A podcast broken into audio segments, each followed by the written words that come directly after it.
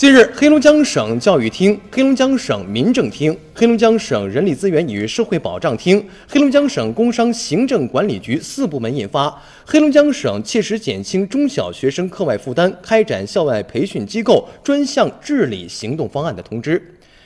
联合校外培训的机构专项治理行动，严禁超范围办学等现象。那么，严格规范了培训机构办学行为，严禁校外培训机构组织中小学生等级考试及竞赛，严禁将培训成绩以各种形式提供给中小学校，严禁开展参加培训学生有关升学情况的宣传，坚决查处将校外培训机构培训结果与中小学校招生入学挂钩的行为，依法追究有关学校、培训机构和相关人员的责任。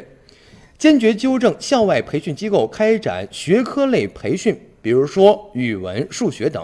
出现超纲教学、提前教学、强化教学应试等不良行为；坚决纠正校外培训机构举办的知识教学类，如语文、数学、奥数学前班；坚决依法从严治教，查处一些中小学校存在的不遵守教学计划、非零点起教学的行为，严厉追究校长和有关教师的责任。